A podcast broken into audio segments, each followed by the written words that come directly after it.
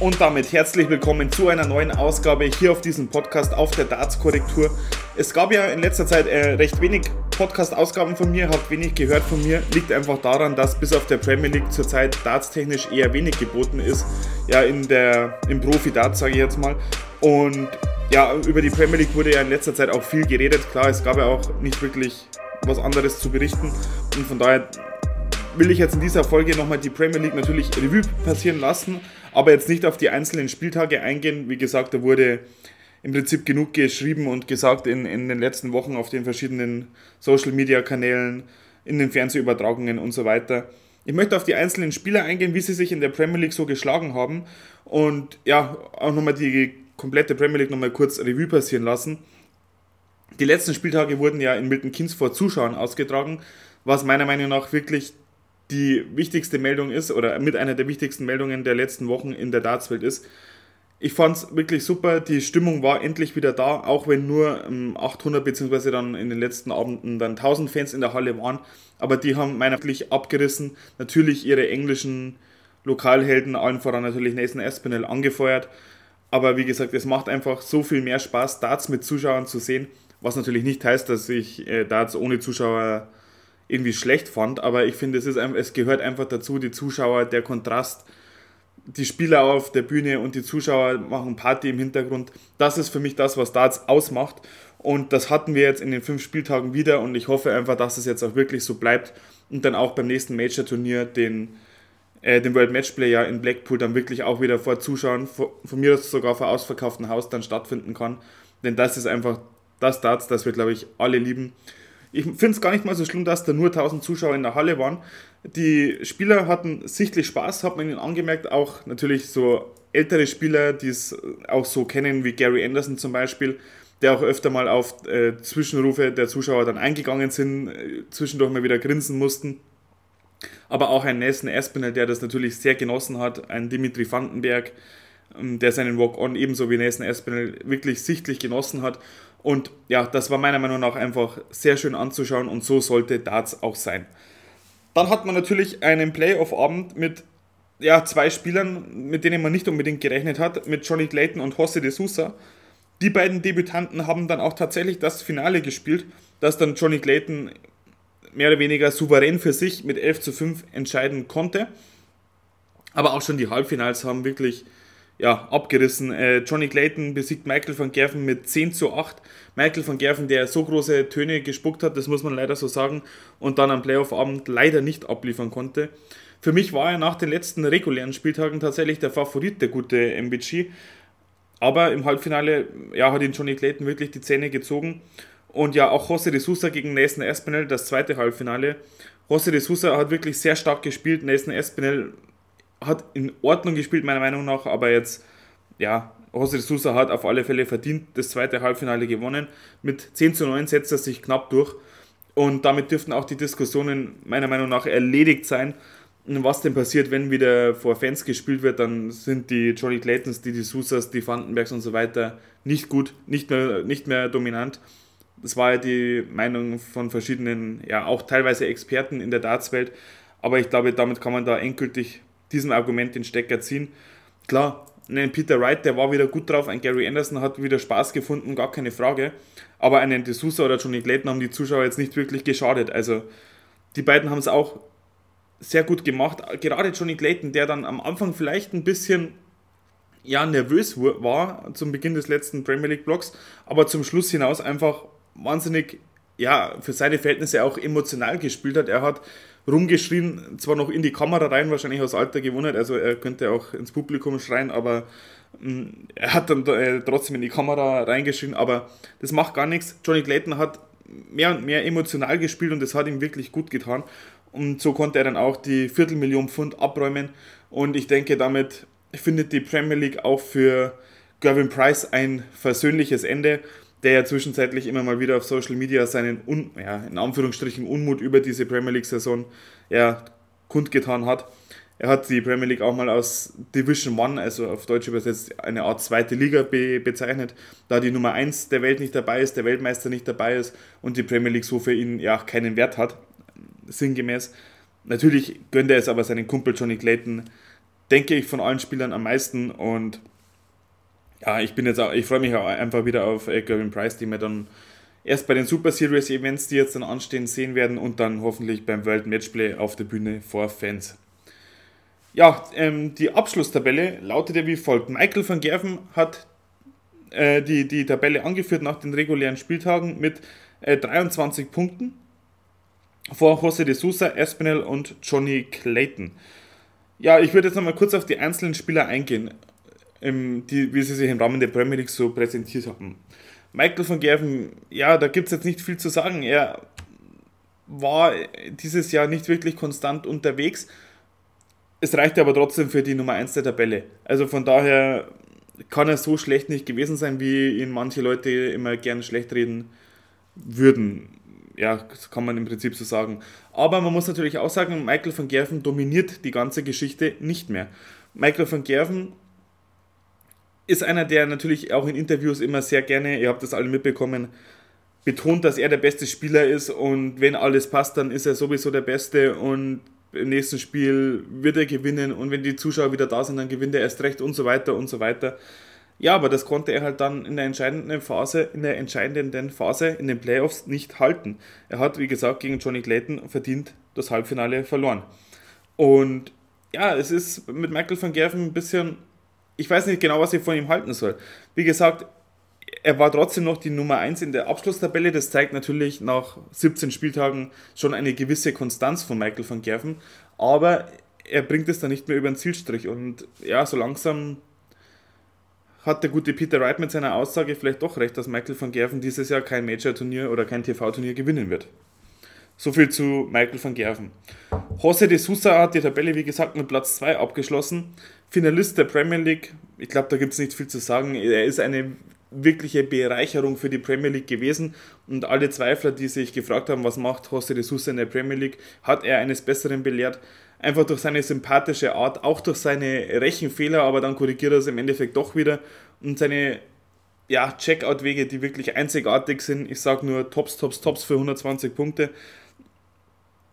Mm, ja, das ist einfach Wahnsinn, was José de Sousa da gespielt hat und ein sehr unterhaltsamer Spieler. Die Ruhe selbst wirkt sehr ausgeglichen und das Einzige, was mir ein bisschen leid hat im Halbfinale gegen Espinel, dass er da im Entscheidungsleck dann ein paar Pfiffe kassiert hat.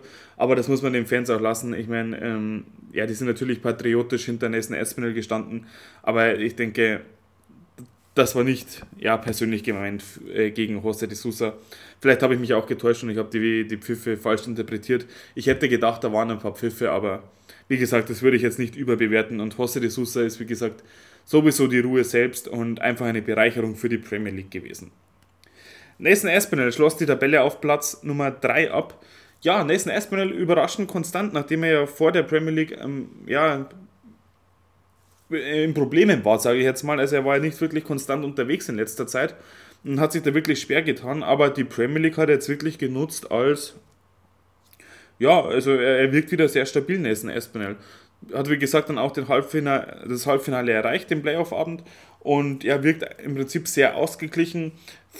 Ja, freut sich natürlich sehr auf, der, auf das Publikum und ja, dem, den Kerl geht es einfach gut, würde ich jetzt mal sagen. Das sagt er auch selber immer wieder in Interviews. Und ja, genauso macht er auch einen Eindruck. Und ich denke, dass wir von Nathan Aspinall dieses Jahr durchaus noch einen Major-Titel erwarten können. Dann Johnny Clayton, ja, zu Johnny Clayton ist alles gesagt, hat die Premier League gewonnen, als Nummer 17 der Welt. Das Problem ist, er gewinnt halt immer nur die Turniere, die nicht für die Rangliste zählen. Also, dass der noch die Nummer 17 ist, das ist eigentlich unglaublich, muss ich ehrlich sagen. Johnny Clayton hat, wie gesagt, mit Gervin Price den World Cup gewonnen, hat äh, das Masters gewonnen und jetzt die Premier League, das für viele Spieler ja als das ja, zweitwichtigste Turnier im Jahr nach der WM gesehen wird. Ich persönlich würde das World Matchplay, den Grand Prix und eventuell die UK Open Minimum, Minimum gleichstellen mit der Premier League. Aber gut, vom Preisgeld her ist natürlich die, die Premier League sehr interessant für die Spieler. Eine Viertelmillion Pfund nimmt der Johnny mit heim und geht trotzdem noch arbeiten, laut eigener Aussage. Ob man das so glauben kann, weiß ich natürlich nicht, aber ich kann es sogar teilweise verstehen, wenn er wirklich an seinem Job Spaß hat und wenn es so für ihn gut läuft und er den Reisestress, was den ja ein Engländer wahrscheinlich oder ein Waliser in dem Fall nicht so hat wie jetzt zum Beispiel die deutschen Dartspieler, dann kann ich das sogar durchaus nachvollziehen. Mit einer Viertelmillion Pfund schläft sich natürlich schon besser, wenn man das Geld auf dem Konto. Ja, knapp gescheitert. Am letzten Abend der regulären Spieltage ist dann Dimitri Vandenberg. Ja, der überraschenderweise ziemlich nachgelassen hat im letzten Premier League Block. War ja lange vorne mit dabei, hat die Tabelle angeführt. Im Endeffekt hat es dann knapp nicht gereicht äh, für Dimitri Vandenberg und das fand ich persönlich sehr schade. Ähm, andererseits, ich wüsste jetzt auch keinen, welchen der vier Spieler ich aus den Playoffs rausgenommen hätte für Dimitri Vandenberg. Aber ja, es kommen halt nur vier Spieler in die Playoffs und für Dimi hat es halt in dem Fall leider nicht gereicht. Aber er wirkt auf mich auch ausgeglichen, sehr hungrig und jetzt auch mit seinem, um, mit seinem Umzug nach England, er ist ja nach England gezogen, denke ich, wird jetzt da in Zukunft einiges von ihm kommen und Dimitri Vandenberg macht für mich wirklich den Eindruck eines gestandenen Top-10-Spielers und ich denke, da kommt noch einiges. So, James Wade, der für Gavin Price auf den letzten Drücker in die Premier League gekommen ist, hat sich besser verkauft, als die Tabellensituation mit Platz 6 äh, vermuten lässt, meiner Meinung nach. Er hat wirklich für James Wade-Verhältnisse sehr gut gespielt, hat sich wirklich steigern können im Vergleich zu den letzten Jahren. Aber er hatte auch äh, einiges am Pech jetzt in, in den Spielen, die er dann mit hohen Average, mit Rekord-Averages ähm, dann doch noch verloren hat. Und ja, Elmar Pauke hat es auch schon mal angesprochen. Vielleicht ist es bei James Wade wirklich so, dass dieses Scoring, das er jetzt wirklich sehr gut gemeistert hat, dann auf Kosten seiner ja, Kaltschnäuzigkeit geht. Und das kann man, denke ich, sogar so unterschreiben. James Wade hat sich im Scoring extrem verbessert, aber ja, die Kaltschnäuzigkeit hat auf alle Fälle in manchen Situationen gefehlt und so hat's leider, er hatte leider mit den Playoffs nichts mehr zu tun gehabt ja, Peter Wright und Gary Anderson, die beiden alten Schotten in Anführungsstrichen, ja, hatten da mit den Playoffs leider auch nichts mehr zu tun, auch wenn man zwischendurch mal wieder ja, Lichtblicke, oder ja, was heißt Lichtblicke, zwischenzeitlich mal gemeint hat, ja, der Peter Wright schafft es noch oder der Gary Anderson, wenn er das Spiel jetzt gewinnt, dann schafft es vielleicht noch in die Playoffs. Im Endeffekt haben sie mit den Playoffs nichts zu tun gehabt. Auf die ganze Premier League gesehen auch verdient, auch wenn ich sagen muss, dass Peter Wright mir im letzten Block sehr gut gefallen hat, als die Zuschauer wieder und die Fans wieder in der Halle waren. Wie ausgewechselt, hat auch wieder seine alten Darts gespielt, mit denen er die WM gewonnen hat. Und ja, Peter Wright hat für mich einfach sehr glücklich gewirkt und wirklich sehr bissig wieder, so wie man Peter Wright eigentlich kennt und liebt als Fan. Und ich denke, wir alle drücken Peter Wright ein bisschen die Daumen, dass der wieder nach vorne kommt. Er ist ja aktuell die Nummer 2 der Welt. Äh, aufgrund der Zwei-Jahres-Thematik in der Order of Merit ja, hat er Michael van Gerven überholt in der Order of Merit. Ist leider trotzdem nicht Platz 1. Das ist immer noch Gervin Price natürlich. Ja, und Gary Anderson war teilweise wieder Gary Anderson. Aber ich habe bei Gary Anderson das Gefühl, dass er langsam begreift, dass ihm die, die jungen oder die neuen Gesichter langsam den, den Rang ablaufen und dass er da einfach nicht mehr mitten kann und ja, das auch nicht mehr unbedingt, ja, wahrscheinlich möchte. Er möchte wahrscheinlich jetzt auch nicht mehr so wahnsinnig viel trainieren, der Gary Anderson, also so kommt es bei mir rüber. Aber er hat auf alle Fälle Spaß auf der Bühne gehabt, gehabt hat viel mit dem Publikum interagiert, äh, als die Fans wieder da waren. Und ja, der hatte auf alle Fälle Spaß an der Premier League. Ich denke aber, dass er einfach, wie gesagt, ähm, nicht mehr um jeden Preis vorne mitspielen kann und im Endeffekt auch möchte. Also ich denke, da fehlt so ein bisschen der letzte Wille und der, der letzte Ehrgeiz auch im Training. Er ist ja eh kein Trainingsweltmeister laut eigenen äh, Angaben. Aber wie gesagt, ja, Gary Anderson hat mir, wie gesagt, von der Ausstrahlung her sehr gut gefallen, gerade im letzten Block, aber spielerisch hat es leider nicht gereicht. Ja, das waren jetzt die, die acht Spieler, die die Premier League abgeschlossen haben. Über Glenn Durant und Rob Cross, die ja in der Judgment Night uns verlassen mussten, wurde, glaube ich, schon genug gesagt. Glenn Durant kann man nur wünschen, dass er schnellstmöglich wieder äh, auf die Beine kommt. Rob Cross hat mir im ersten Block oder in den ersten Blöcken sehr gut gefallen. Für ihn hat es dann leider doch nicht gereicht, aber ich denke, der Junge ist auch wieder auf einen aufsteigenden Ast, der gute Rob Cross, der Voltage. Und ich hoffe, dass er die, die Form einfach fortsetzen kann. Ja, in der Order of Merit und so weiter ist es extrem spannend. Man kann wirklich nicht sagen, in, ja, wohin die Reise dieses Jahr geht. Im Prinzip gibt es meiner Meinung nach 25 bis 30 Titelanwärter für die, die einzelnen Turniere, auch fürs World Matchplay. Da kann im Prinzip jeder jeden schlagen. Und das ist wirklich toll. Das hat man jahrzehntelang nicht, obwohl ich persönlich ja auch erst seit Darts wirklich verfolge, aber ich kann mich nie an so eine Phase erinnern, in dem wirklich im Prinzip jeder aus den Top 32 oder sogar noch weiter jeden schlagen kann und auch schlägt in, im Spielgeschehen. Von daher, ich freue mich auf die nächsten Turniere, auf die nächsten Super Series Events.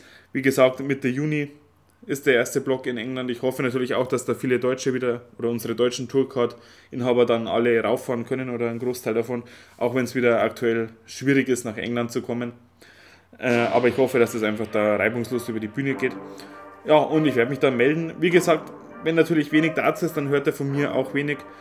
Ich würde mich natürlich trotzdem freuen über ein Abo bei Spotify, bei Apple Podcast oder wo ihr auch immer eure Podcast hört. Und ich würde sagen, wir hören uns. Bis dahin, good Darts und Game On!